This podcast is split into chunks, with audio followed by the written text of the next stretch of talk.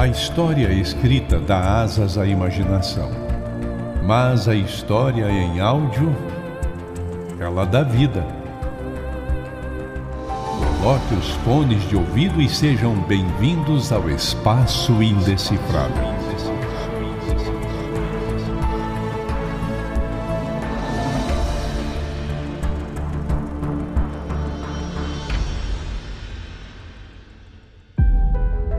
Era 1947.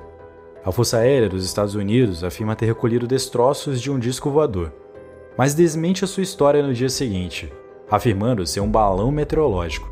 Em 1979, o major responsável pelo caso muda sua história e afirma ter visto não só o disco voador, como cadáveres. E em 2021, uma foto do que seria a autópsia de um extraterrestre encontrado em 47 é vendida por um milhão de dólares.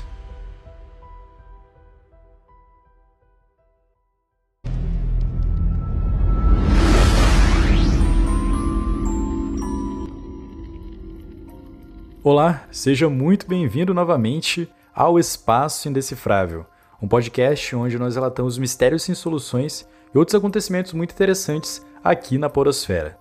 Não esqueça de nos seguir na plataforma de podcast que você está nos escutando e lembrando que o Espaço Decifrável agora voltou com um programa de apoiadores. Então, se você quiser ajudar o Espaço Decifrável para nós criarmos mais episódios, agora estamos com vários quadros novos, olha só que legal. Você pode ajudar no apoia-se barra Espaço Indecifrável. E lá você vai ter acesso a todos os conteúdos exclusivos e também vai poder participar do nosso grupo fechado no Telegram. Então é só acessar apoia-se barra Espaço Indecifrável e seja um apoiador. Gostaríamos também de aproveitar para agradecer a todas as mensagens que nós recebemos. É, muita gente achou que a gente ia parar no meio do caminho, mas nós voltamos com tudo.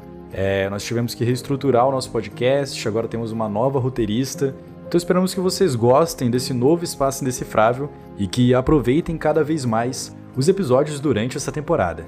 Então deixa de falação, eu me chamo Carimatos e serei responsável por estar guiando você durante esse episódio.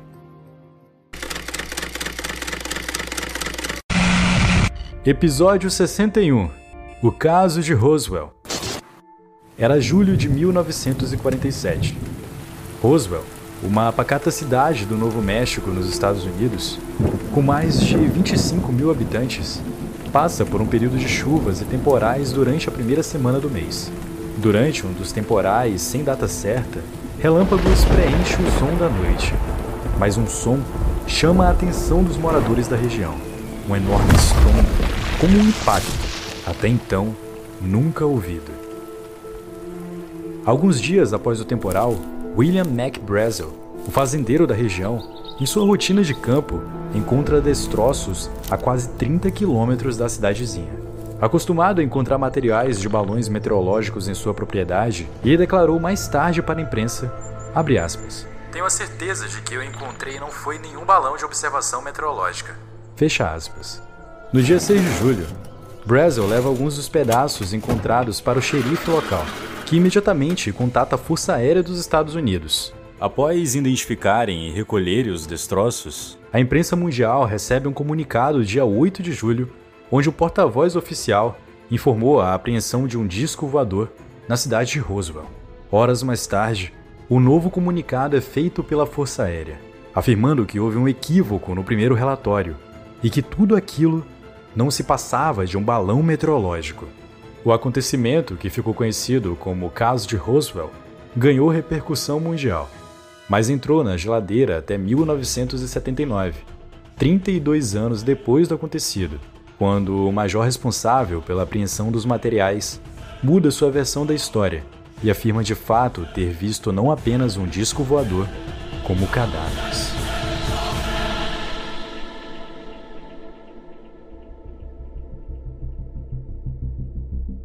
Não demorou muito para que a notícia dos destroços se espalhasse em uma cidade tão pequena. Logo, dezenas de pessoas buscavam a região, mesmo antes de qualquer comunicado dos militares. Disse, inclusive, que alguns jornais entraram em contato com moradores da região, oferecendo até 3 mil dólares por um pedacinho de história. Acontece que testemunhas afirmaram que após a chegada do Major Jess Marshall, nenhuma pessoa foi autorizada a se aproximar da área inclusive o Brazel, o fazendeiro, que ficou uma semana sob custódia militar.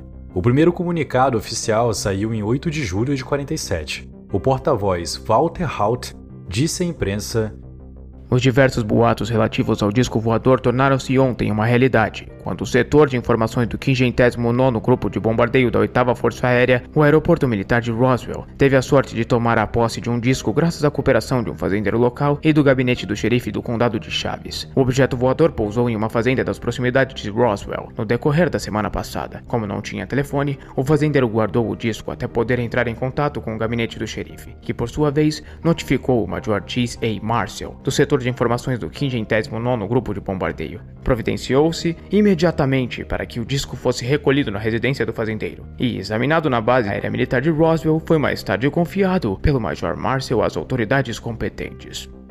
Foram necessárias apenas algumas horas para que um novo comunicado fosse feito dizendo ser apenas um balão meteorológico. A justificativa do erro foi que a euforia dos militares fizesse com que eles se confundissem além do não conhecimento sobre o material dos balões. Alguns anos depois, foi questionado o treinamento desses militares de alta patente, que não saberiam reconhecer o objeto. Logo após o novo comunicado, Brazel foi entrevistado e confirmou a nova história da Força Aérea, dizendo ter recolhido apenas tiras de borracha, papel alumínio e outros materiais comuns.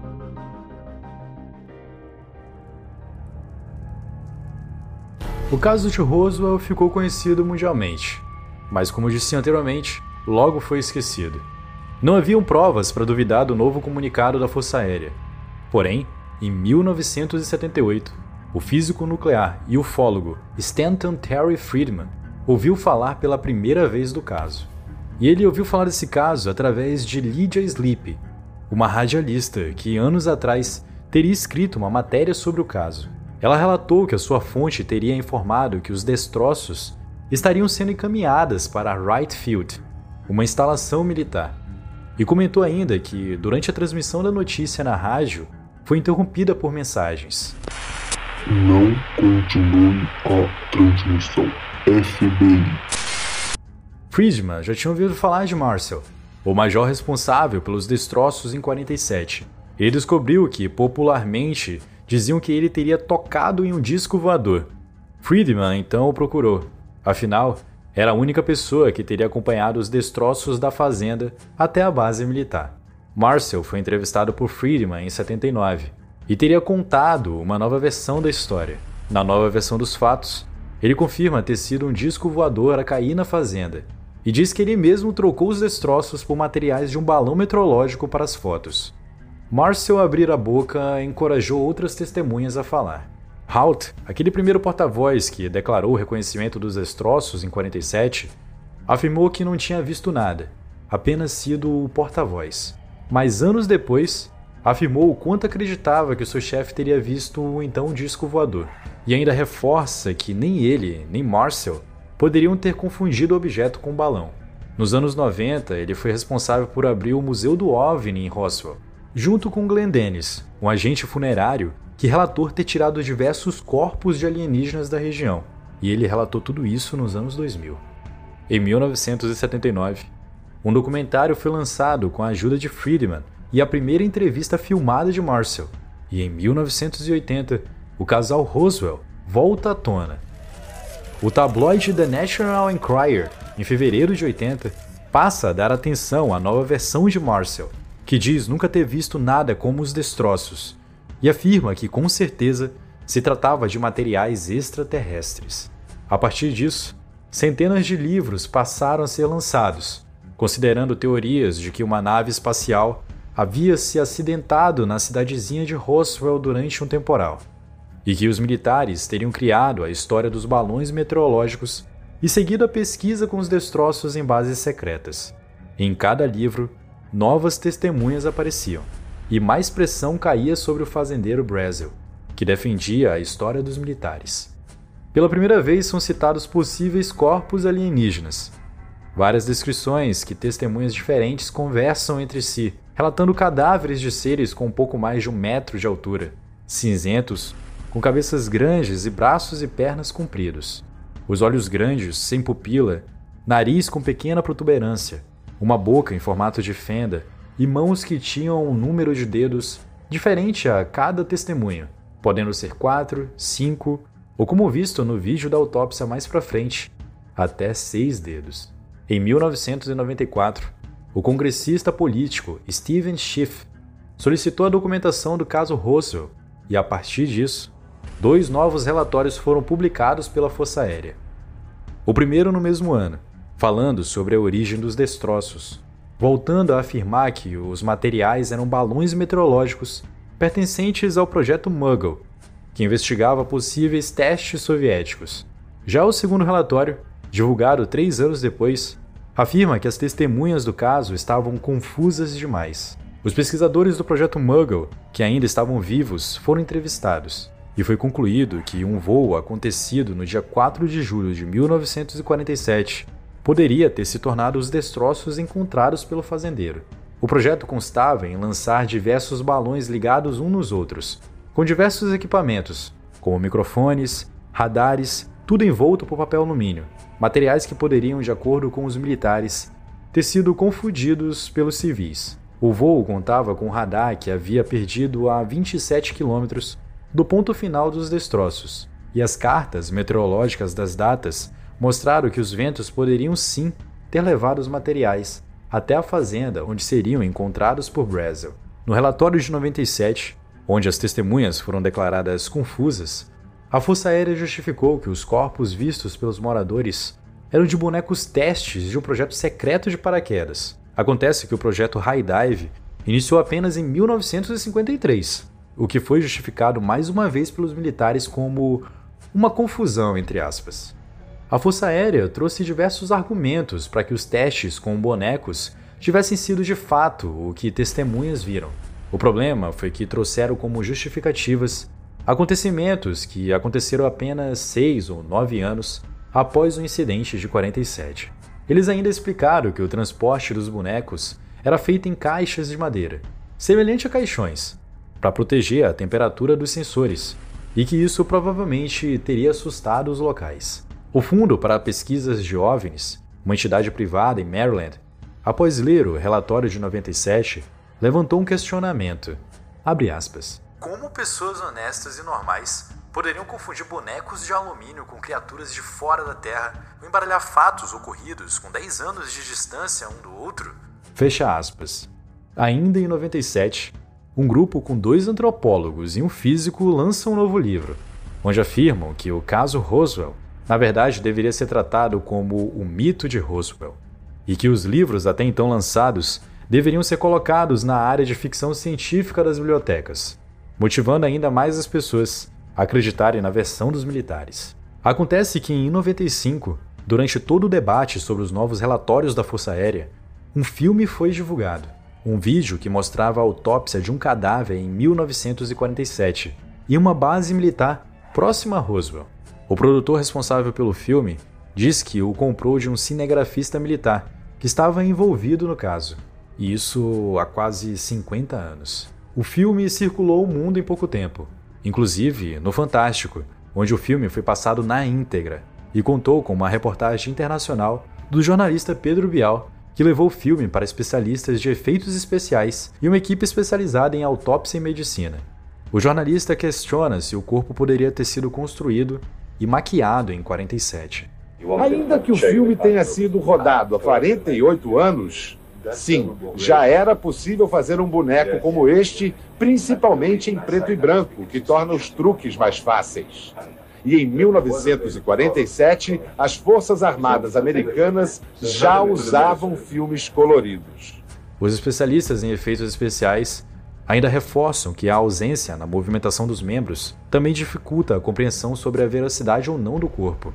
Já os médicos legistas, que analisaram o vídeo, trazem diversos pontos importantes da área científica para serem considerados. Dr. Badan avisa que o filme do ET tem pouca qualidade para ser analisado cientificamente, mas faz alguns comentários. A técnica utilizada para a abertura do cadáver foi uma técnica perfeita, uma técnica de anátomo-patologista. Só que uma técnica não usual nos Estados Unidos. É uma técnica em que os órgãos foram sendo retirados às partes um por um, enquanto que a técnica americana normalmente recomenda que se faça uma retirada em monobloco e depois então se separem os vários órgãos neste procedimento de análise. O que se pode também observar é que este corpo tem características de ser um corpo do sexo feminino, embora não tenha sido muito bem explorada no, no filme. O doutor Badan estranha a falta de sangramento na perna direita, que apresenta uma lesão muito grave. As imagens mostram que haveria sangue no corpo. As luvas dos legistas estão sempre muito limpas. Eles chegam a interromper a operação para fazer anotações. Além disso, traz uma reflexão importante sobre uma possível cirurgiã realizando a autópsia. Outro detalhe importante observado pelo especialista da Unicamp. Sob as roupas de uma das pessoas que estão operando, aparece o volume de seios. Seria uma mulher. É pouco provável que naquela época o exército americano aceitasse mulheres em quadros graduados. Ainda assim, ufólogos afirmam que, mesmo o filme sendo falso, pode ser uma distração para a verdade. Em 2006, o vídeo foi desmentido pelo próprio criador, que disse ter feito uma reencenação do filme original entregue pelo cinegrafista militar. Obviamente que a história perdeu forças depois de ele falar que o filme é falso e construído com base em outro filme que nunca foi encontrado.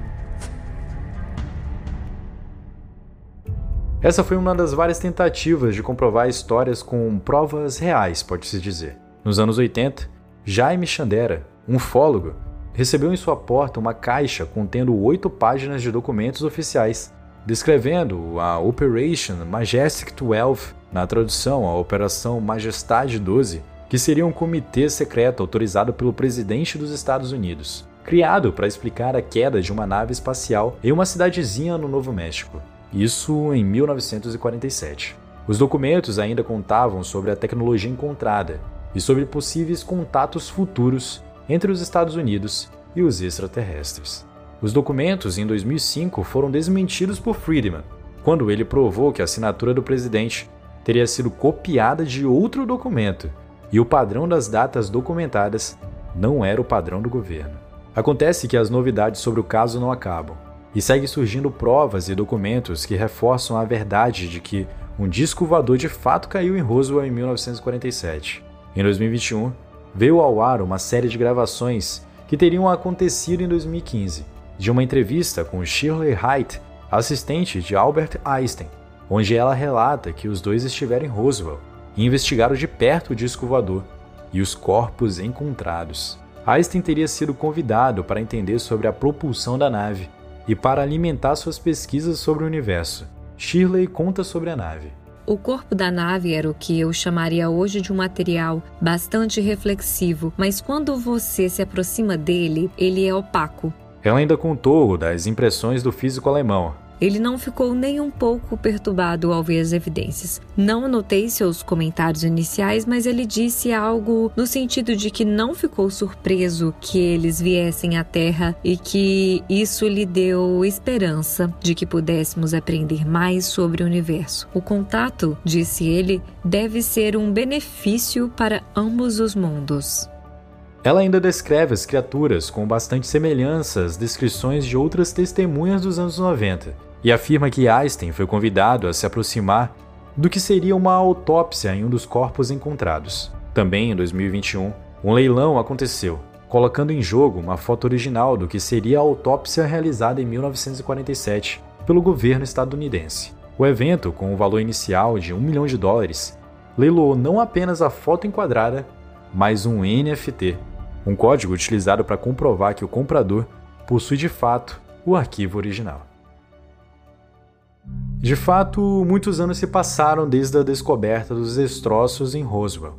Muitas histórias foram postas à prova, e muitas evidências surgiram para provar uma das versões, ou apenas para enfraquecer uma outra. A cada década, desde o retorno da história em 79, algo surpreendente acontece e movimenta a história e especialistas a descobrirem a verdade. Nos anos 80, surgiram novos testemunhos, inclusive de oficiais, teve o início da onda de centenas de livros sobre o caso Roswell, e em 84, os documentos que tentaram provar a farsa da história dos militares. Já nos anos 90, além dos livros, tivemos dois novos relatórios da Força Aérea, trazendo mais justificativas defendendo que os destroços eram de fato de balões do projeto Mogul, além de, claro, o famoso filme de uma suposta autópsia de um dos seres que estavam dentro do disco voador. E no ano 2000, tanto os documentos de 84 quanto o filme de 95 são desmentidos, e após 2020, novas evidências são trazidas, com a possível participação de Einstein com a descoberta de vida extraterrestre. Acontece que não existe uma resposta certa, e muito menos confirmada sobre o caso. O que se pode afirmar é que a mudança tão brusca e rápida da posição da Força Aérea dos Estados Unidos deixa espaço para muitas hipóteses e deixa uma desconfiança sobre a veracidade dos relatórios e dos comunicados oficiais. Resta apenas analisar os fatos de todos os lados e tentar entender Será que a Força Aérea fala a verdade? Até que ponto o militar arriscaria sua carreira e sua patente por uma mentira? Será que todos os testemunhos que surgiram durante tantos anos são falsos? E claro, quem está mentindo sobre o que caiu na fazenda de Brasil em 1947? Possíveis respostas e teorias sobre essas perguntas você poderá descobrir na semana que vem no Decifrando Espaço, o nosso quadro sobre teorias. Se você tiver algum comentário interessante, alguma teoria ou algum artigo que você encontrou sobre o caso Roswell e quer nos mandar para nós lermos no nosso Decifrando Espaço, é só mandar para a gente no nosso Instagram, arroba Espaço Indecifrável, ou então comentar aqui mesmo no Spotify, que nós iremos selecionar as melhores teorias dos nossos ouvintes e quem sabe então a sua teoria poderá estar participando do próximo episódio. Lembrando mais uma vez que o Espaço Indecifrável tem um programa de apoiadores. É só acessar o apoia-se barra Espaço Indecifrável, onde você vai ter acesso a todos os nossos planos de apoio e também os benefícios. Então é isso, esse foi o nosso episódio. Eu me chamo Carimatos e eu te vejo em breve.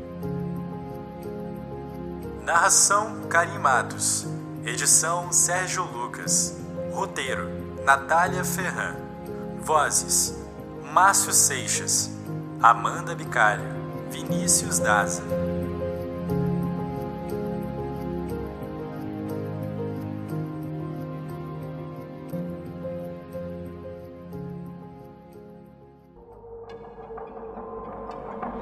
Esse podcast foi um podcast editado pelo encodedprod.com.